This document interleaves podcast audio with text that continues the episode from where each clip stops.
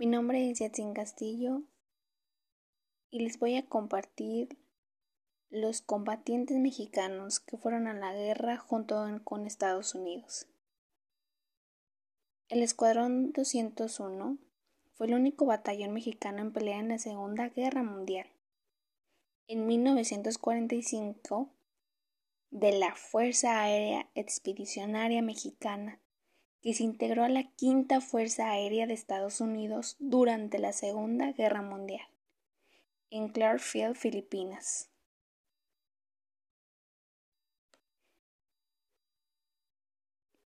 Esto pasó pues, con grupos de música, alegóricos, canciones y una mujer filipina vestida de china pablana, así fue la comitiva que recibió a un grupo de soldados mexicanos en el remoto Pacífico Sur. Era la primera expedición militar mexicana fuera del territorio nacional y era la primera vez que muchos de estos pilotos viajaban fuera del continente. Juntos, con mientras, en México, se escuchaban a Glenn Miller y Virginia, a Bing Crosby y a Frank Sinatra. En el cine se proyectaba María Candelaria del Indio Fernández, Casablanca de Michael Curtis, Miguel Ávila Camacho. Era presidente después de Lázaro Cárdenas. Y todavía existía el Partido de la Revolución Mexicana antes de convertirse en el Partido de la Revolución Institucional. En este ambiente, México parecía totalmente ajeno a los conflictos internacionales, y sin embargo, era el vecino y aliado de Estados Unidos. Conformaban el Eórico Escuadrón 201. La unidad recibió entrenamiento en varias localidades de Estados Unidos, principalmente en área de Ocampo, Irving, Texas, en el Pocatello, durante Adimestranto murieron dos pilotos en accidente y fueron también excluidos seis pilotos como resultado de los exámenes médicos. Así, solo quedaron 30 pilotos.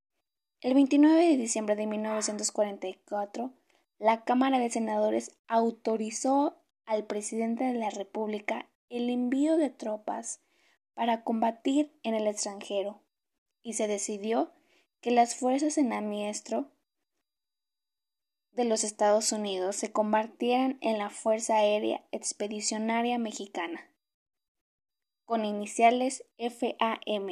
Con el grupo Refeccionamiento Aeronáutico se transformó entonces en el Escuadrón de Pelea 201 de la FAM.